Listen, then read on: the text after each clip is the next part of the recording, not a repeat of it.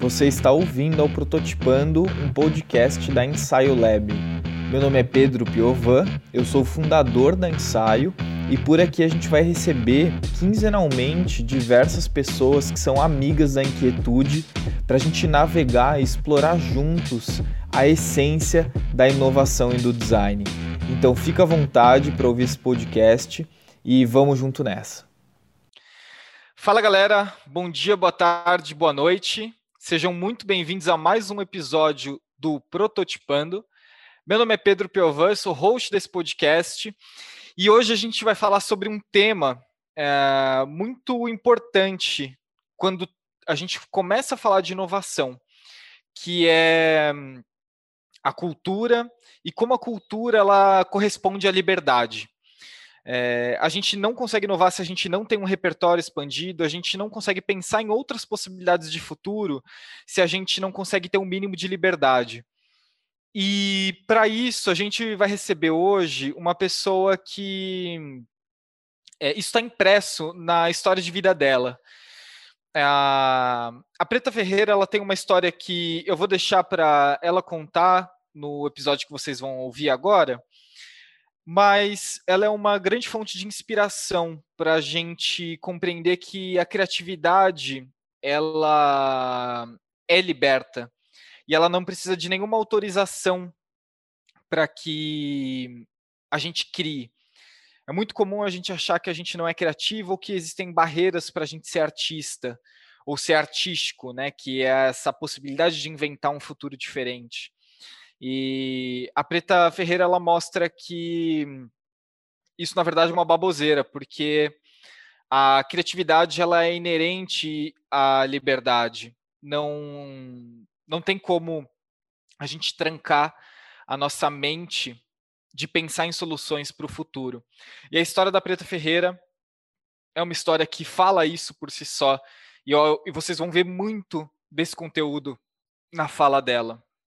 Eu peço que vocês tenham uma atenção especial sobre o que a Preta Ferreira vai falar para a gente hoje, porque como atriz, produtora, ativista do e, e líder do movimento Sem Teto do Centro, à frente da ocupação do 9 de julho, é, ela tem muito a falar sobre isso. É um conteúdo muito rico e trazendo dicas quentíssimas para como que a gente pode ter um pensamento criativo e livre sem se deixar levar nas prisões que a gente mesmo cria ou nas prisões que criam para a gente e colocam a gente lá.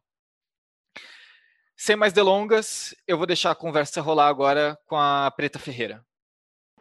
É, eu queria começar, Preta, te perguntando um pouco como é que se relaciona a arte com a liberdade.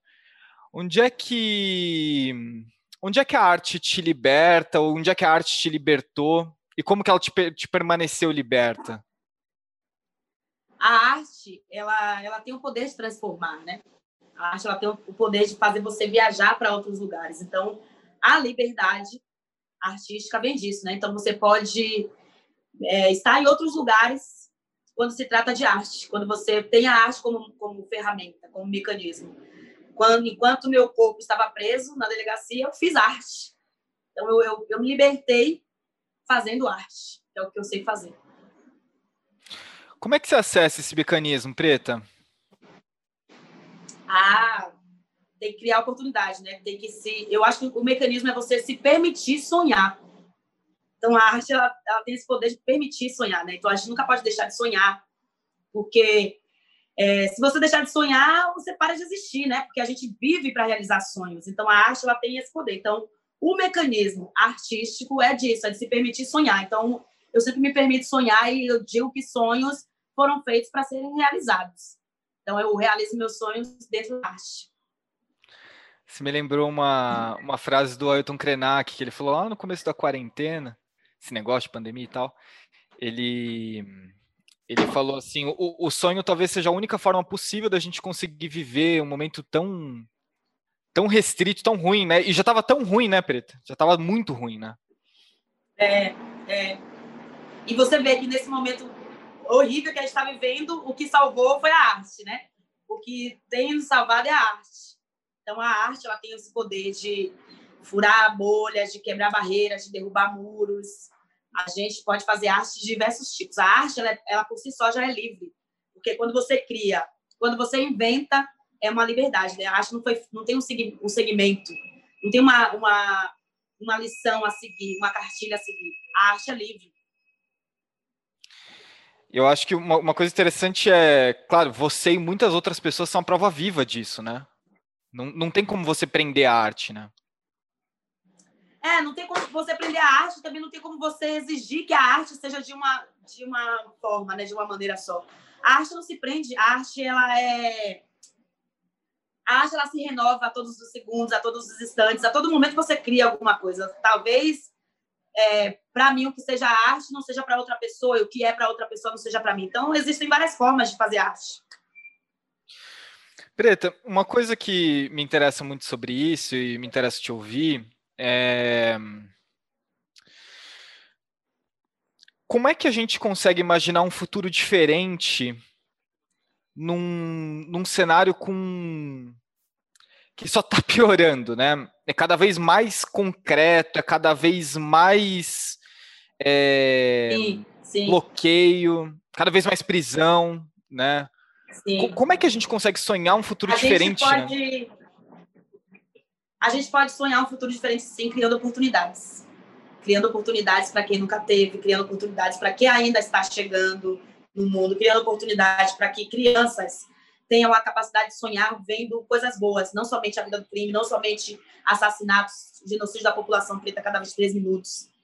Temos que criar oportunidade para que essas crianças, para que esses adolescentes sonhem e não ser policiais para não morrer. Para que essas crianças sonhem em poder ser professores, se quiser também ser jogador de futebol, mas vindo aí com uma, uma nova carga, né? uma nova, um, novo conceito de, do que é ser jogador de futebol, tirando o Neymar e o Robinho, que são péssimos exemplos, Pelé, né? porque o, o futebol é um machismo e a gente vê. Né? Então, a gente precisa criar oportunidade para que crianças, adolescentes sonhem e que elas tenham a oportunidade de saber o que é trabalhar numa com a arte, sabe? Então a gente precisa criar oportunidade para isso. É assim que, é assim que eu vejo o futuro melhor, né? E também para pessoas, para pessoas que nunca tiveram oportunidade na vida, para pessoas que nunca foram inseridas realmente em sociedade. Precisamos realmente fazer essa inserção social. E por onde que a gente começa? Arte e educação. Acho interessante porque quando a gente vai para esse campo para discutir criatividade, inovação, é, e eu sou um precursor disso, a gente vai muito para o campo do lúdico, para o campo do, é, do intangível, o que é importante, uhum. mas a gente perde a noção das coisas objetivas, tangíveis Exato. e materiais, né, Preta? Exato. É o que você está falando, né? É isso, a gente precisa ser objetivo. Por quê? Enquanto você está ali pensando em fazer, é, existe uma pessoa precisando, sabe? Existe uma pessoa que está morrendo. Então, é o pensar e já está pronto, sabe? Está aqui, é isso, é, e, e, colocar essa, e, e, trabalhar isso nas pessoas, né? Por que, que eu digo trabalhar isso? Porque essa, nem elas mesmas sabem que elas são artistas. Então você precisa incentivar essas pessoas à arte. Todo brasileiro é artista. Eu faço todos os domingos a live do Povão e vem gente do mundo todo, gente do Brasil todo, e vários artistas fodas que não têm oportunidade. Então a live do Povão é justamente para criar essa oportunidade para as pessoas se conectarem, se conhecerem, mostrar sua arte. E é uma ponte, né? O Preto, uma coisa que eu acho legal na tua fala é que é sobre mudar as coisas objetivas, né? E aí, quando a gente começa a falar sobre mudar essas questões objetivas, a gente tem um risco grande da gente se individualizar muito, né? Então, ah, eu vou cuidar da pauta da. Não existe não tem como ser individual, porque nenhuma luta anula outra. Não existe cuidar de uma somente de uma pauta. Não tem como. Não tem, porque você vai se fechar num mundinho que é só seu e aí você não vai acabar não conseguindo nada. Ninguém faz luta sozinho. E nenhuma luta anula outra. A necropolítica é, são vários, são diversos braços. E cada, um dessa, cada uma dessas lideranças luta por uma coisa, por um, para quebrar um desses braços. O que, que a gente tem que fazer? Unificar as nossas forças, as nossas lutas, lutar juntas para que possamos nos fortalecer. Não tem como eu fazer luta sozinha, porque a moradia não é somente minha, a arte não é somente minha, a música não é somente minha, o cinema não é somente meu. Então a gente tem, todo mundo precisa de todo mundo. Não há como unificar lutas. Boa. Boa. Como, como é que a ocupação ela nutre isso, Preta? Eu queria te ouvir um pouco sobre isso. Como que eh, eu já, já tive em, em algumas ocupações e o que eu vi foi lindo. Assim, o que eu vi foi um cenário muito incrível em termos de criatividade, Bom, inovação. É isso, a ocupação é um polo cultural, né? Eu sou formada em publicidade e eu sempre fiz arte, e aí eu sempre fui do movimento desde criança. Então eu juntei meus dois mundos porque, como eu acabei de falar, uma luta não anula a outra. Juntei a publicidade, o cinema, a música e, a, e o movimento social. Então, acabei, a, a gente acabou que transformou é, a, as ocupações no polo cultural e trazendo arte e cultura para a população, para a população como um todo, não só para os moradores das ocupações, mas também para o entorno, né? Então a gente acabou criando um quilombo, um polo cultural no centro de São Paulo, e que se expandiu para Nova York, Chicago, com exposições que a gente fez, né, que fizemos, e agora está no MASP, sendo o acervo do MASP. Então, a, a arte das ocupações, a arte urbana, é uma arte contemporânea.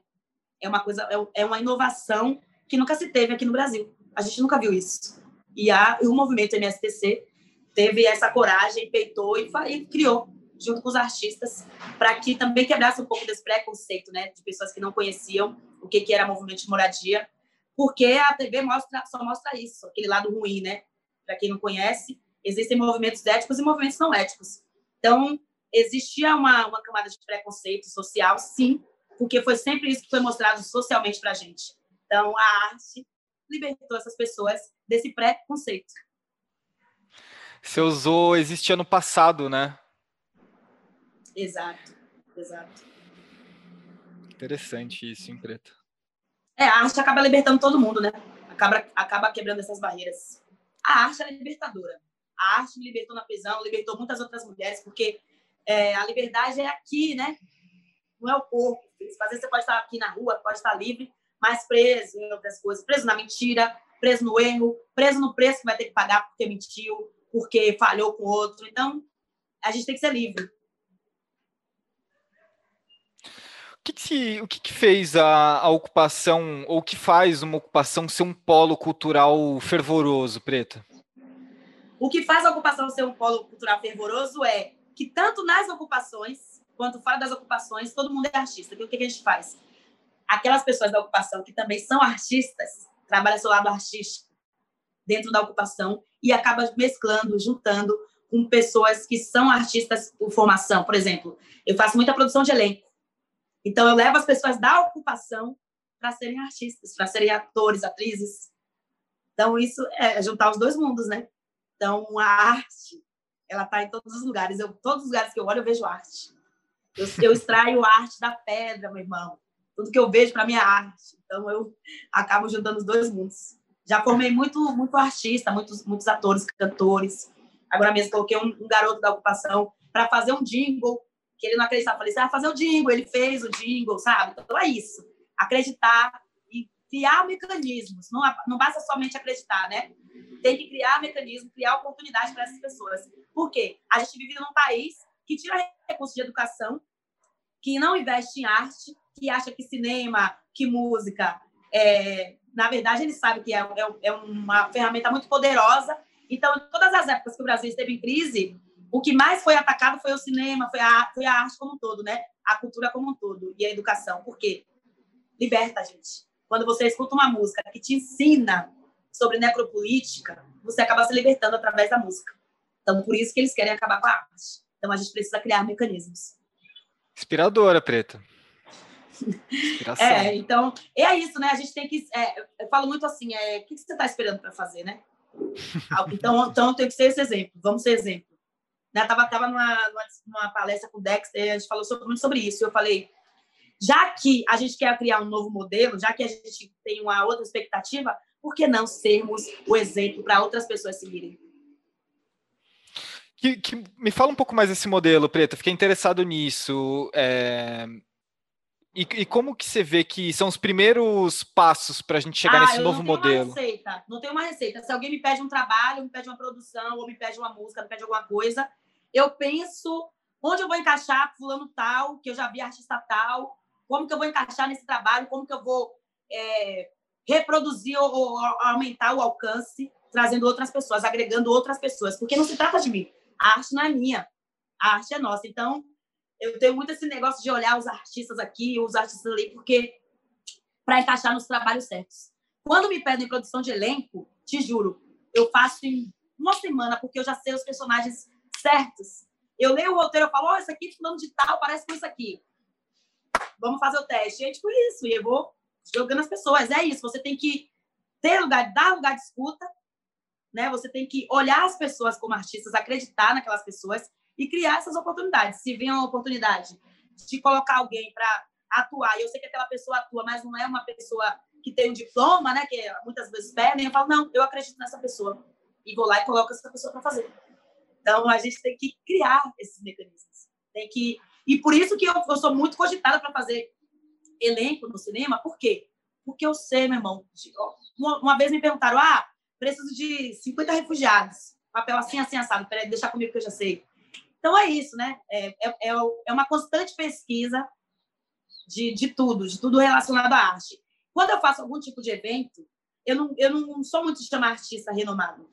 Chamo quando há necessidade, mas eu, eu gosto muito de chamar pessoas que não, não são conhecidas, para que essa pessoa, esse artista renomado, acabe vendo, acabe criando uma ponte, e para que essa pessoa também tenha oportunidade, né?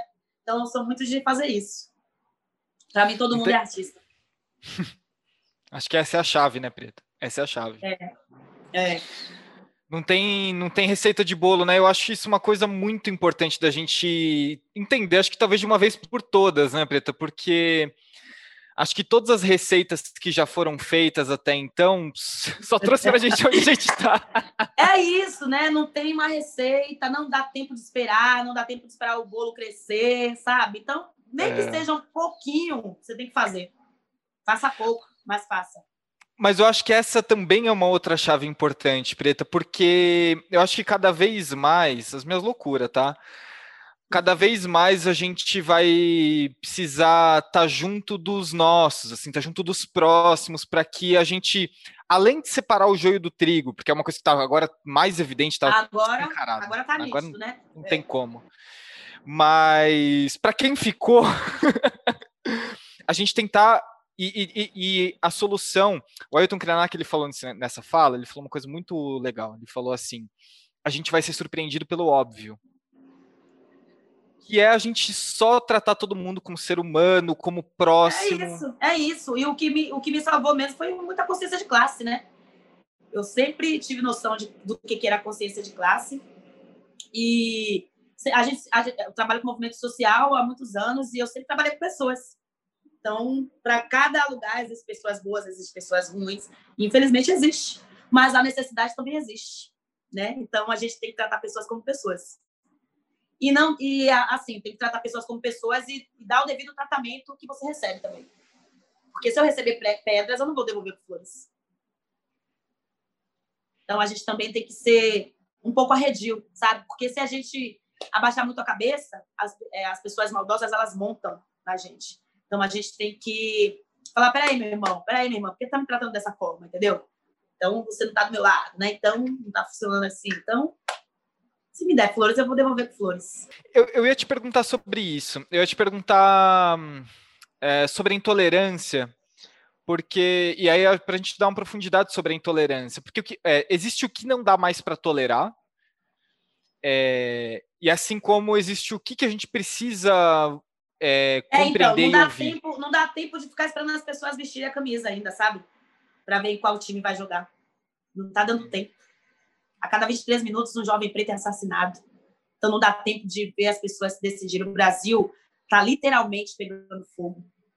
Não é questão de intolerância, é questão de que não podemos mais nos silenciar. Ou a gente se une para acabar com essa porra, ou vai todo mundo morrer. Porque eles estão unidos. Então, a gente vai ter que se unir. É, quando a gente fala de fazer luta juntos, né, a gente não precisa se amar. Não precisa, não precisa morrer de amor um pelo outro, mas a gente precisa se unir contra o inimigo comum. Se respeitar, né? Acho que esse é o princípio. É o mínimo, né, Preta? É o mínimo. É o mínimo. É, é, é para começar a conversa, né?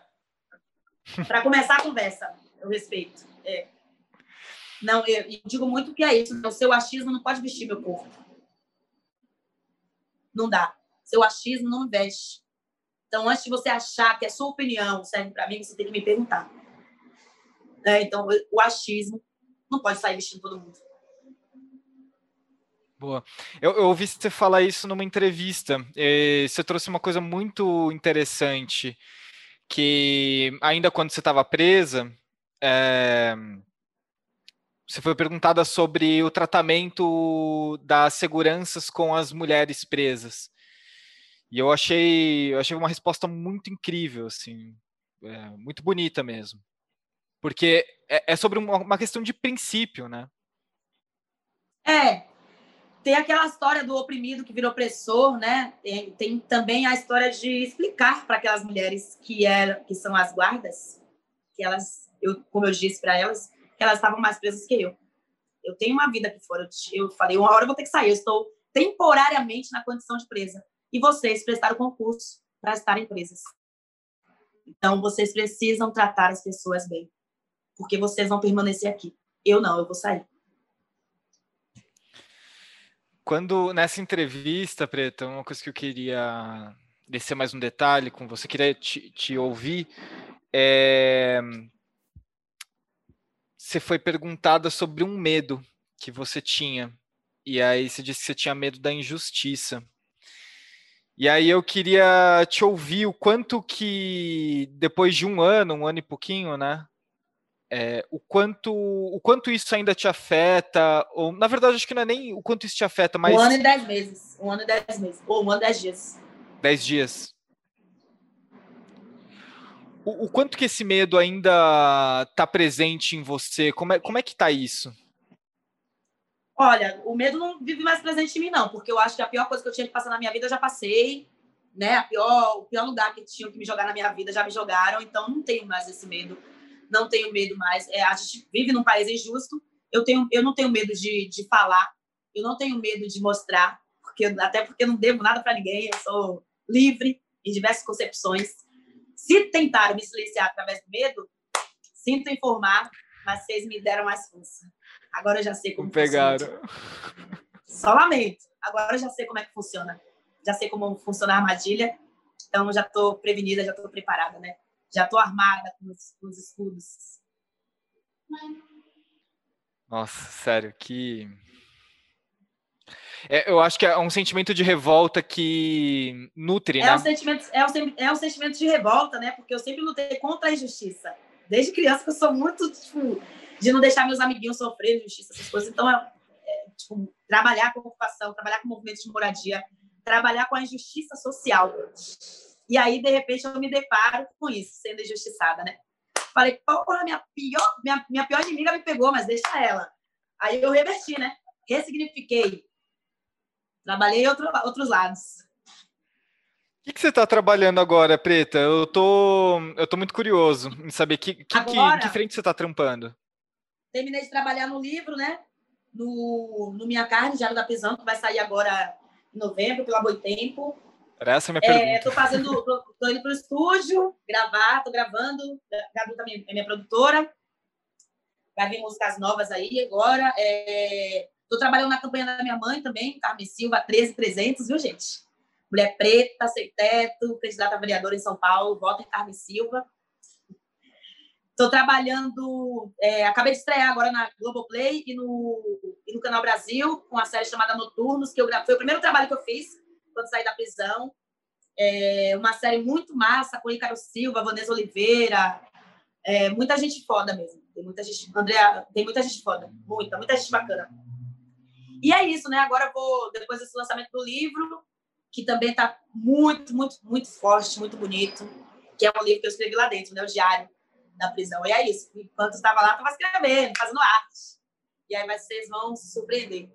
Para assinantes da Boitempo, tem uma, um clube do leitor que vai sair agora em novembro. Então, a primeira remessa do livro sai agora em novembro para assinantes do clube da Boitempo. Para quem não é, infelizmente, vai ter que esperar até janeiro.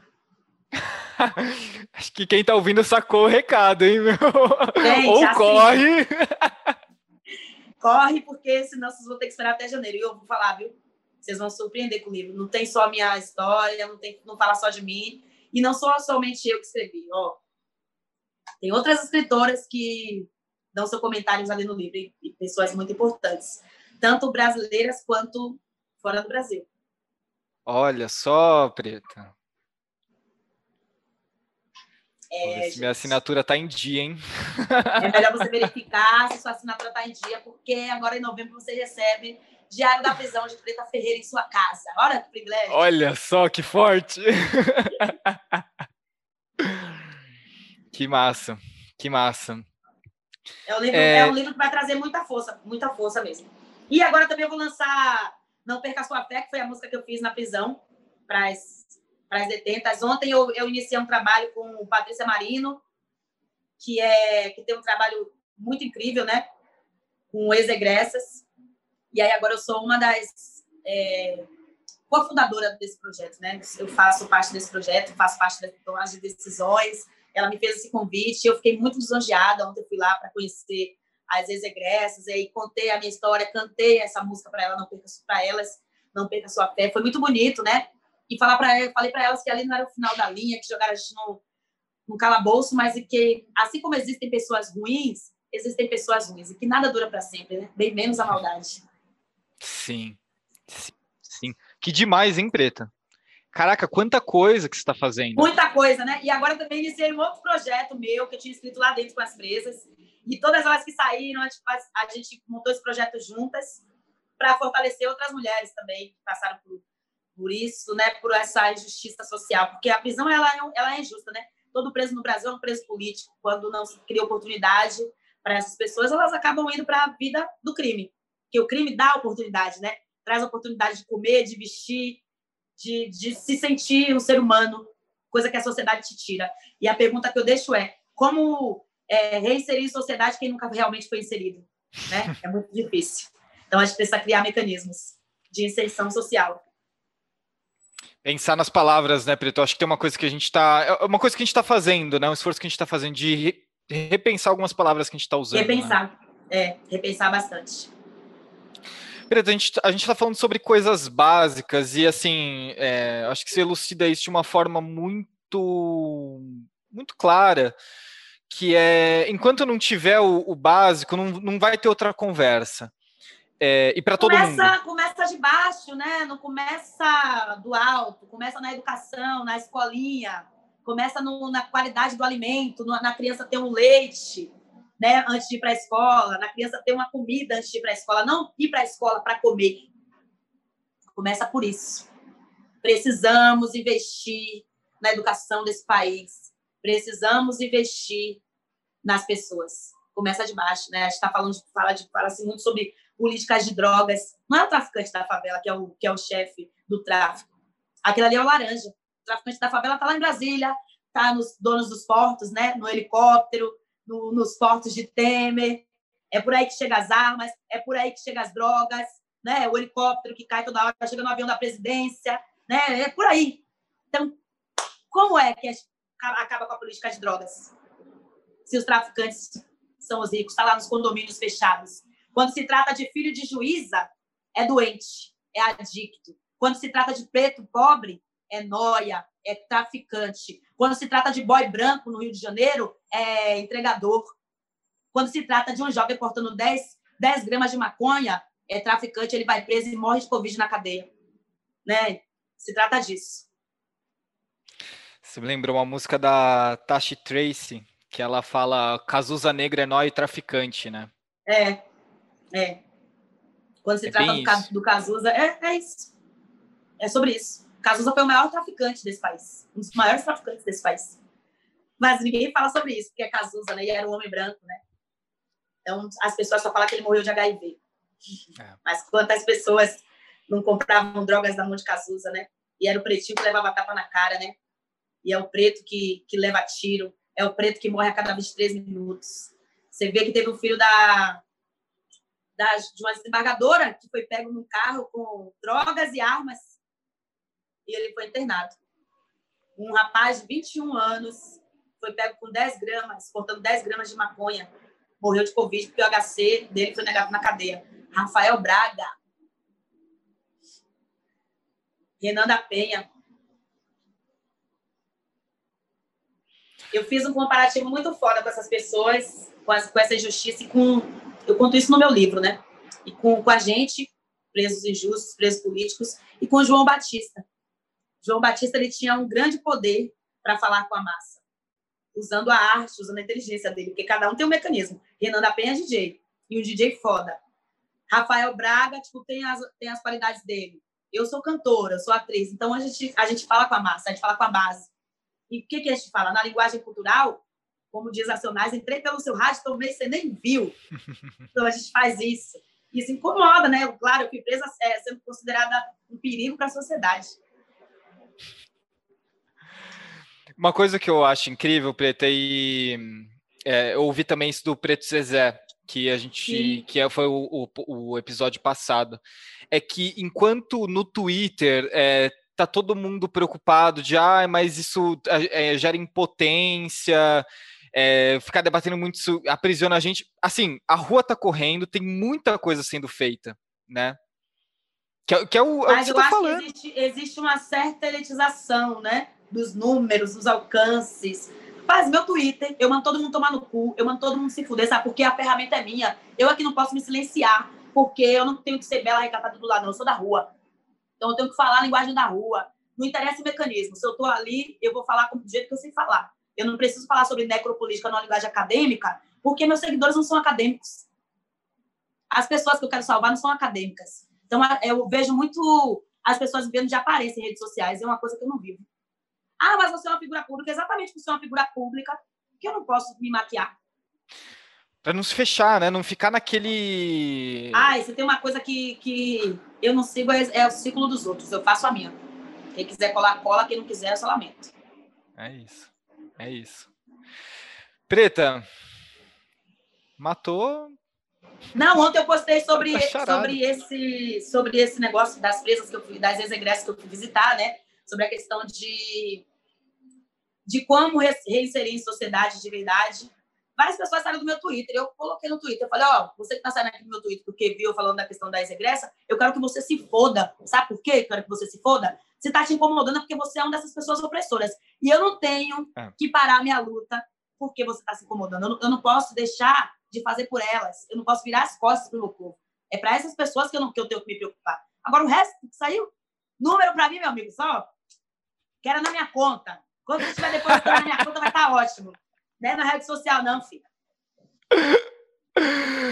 Número é só na conta. É, aumenta o número da minha conta, vai aumentando, vai jogando. Aí sim, eu, igual essa política de cancelamento, né? Quando minhas contas pararem de chegar em casa, aí sim vocês vão ser foda para me cancelar. Quando as contas estiverem todas pagas, aí sim, porque preto já foi cancelado demais na vida. Preto já nasceu cancelado. Não, a, a gente não pode cair nesse não, nessa vala, não né? Nessa armadilha. Não caiam nessa armadilha.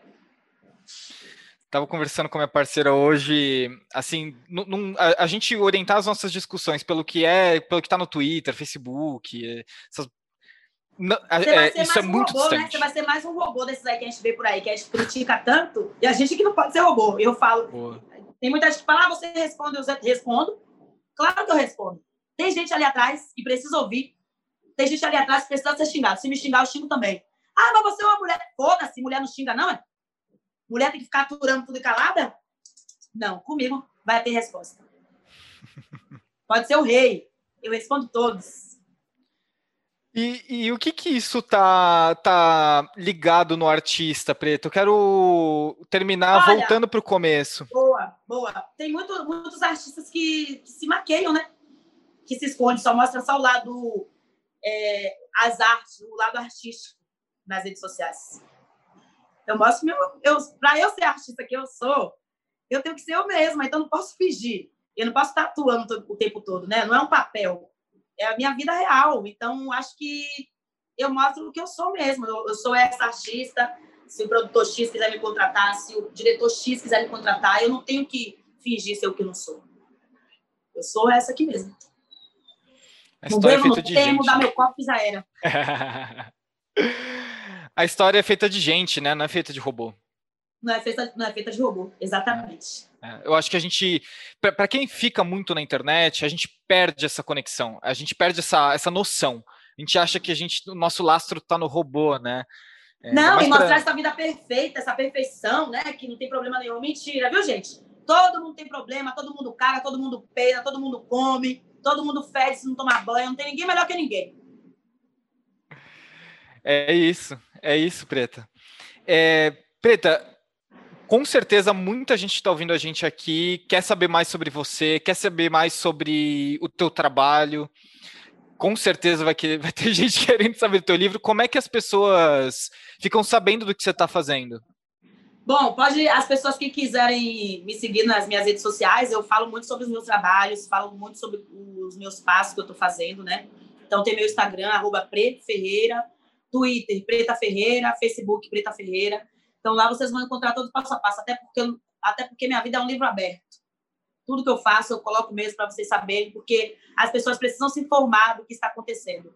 A gente sabe que os algoritmos, eles mentem, eles escondem, né? Então, a gente conta com vocês para estar tá aí levando é, esse grito, ecoando esse grito aí de liberdade, que não se trata somente de mim, se trata de todos. Bora. Tem muita lição de casa para fazer, Preto. tem, tem muita lição de casa. Falar por mim. Eu comecei mesmo, agora tá? um canal no YouTube, né, recentemente, onde eu coloco todas as lives do povão, que são muito interessantes, tem coisa muito foda, e falo também sobre necropolítica. Então, quem quiser, canal da Preta no YouTube, segue lá que vocês vão ver. Tem várias coisinhas, estou dando umas lições de casa aí. Boa, boa. Preta, brigadão de novo pelo teu tempo. Nossa, uma conversa super especial. Obrigada, foi ótimo. Especial. Conta com a gente. Valeu. Você também, contem comigo. Beijo, gente. Abração, beijo. Abraço. Tchau, tchau. Tchau, tchau. Então é isso. A gente recebeu aqui a Preta Ferreira. Eu espero que o que ela trouxe tenha inspirado a gente, com certeza estou muito inspirado, a conseguir pensar modelos diferentes e principalmente a gente ter o foco correto para onde a gente quer colocar a nossa capacidade de inovação, a nossa capacidade criativa e para que a gente não se perca em coisas que muitas vezes a gente fala, fala e não tem um sentido prático, objetivo e pouco muda do nosso contexto. Para você que quer continuar acompanhando o que a gente está fazendo, eu vou deixar recomendação, duas recomendações. A primeira, olha o episódio passado com o Preto Cezé, se você ainda não viu, porque eu considero que existe um diálogo entre essas duas conversas, esses dois episódios, um diálogo muito sincero e muito forte sobre as questões que ambos tratam. E eu vou deixar uma segunda recomendação que é assinar a nossa newsletter. Toda semana a gente envia algumas pílulas, algumas provocações para como é que a gente pode manter a, a, nossa cabeça aberta e orientada à criatividade, que talvez é a única forma da gente conseguir viver num mundo que corresponde mais ao que a gente deseja de ver nele concreto. Então é isso. Demais, eu agradeço você que ficou até aqui e a gente se vê no próximo episódio. Um abraço.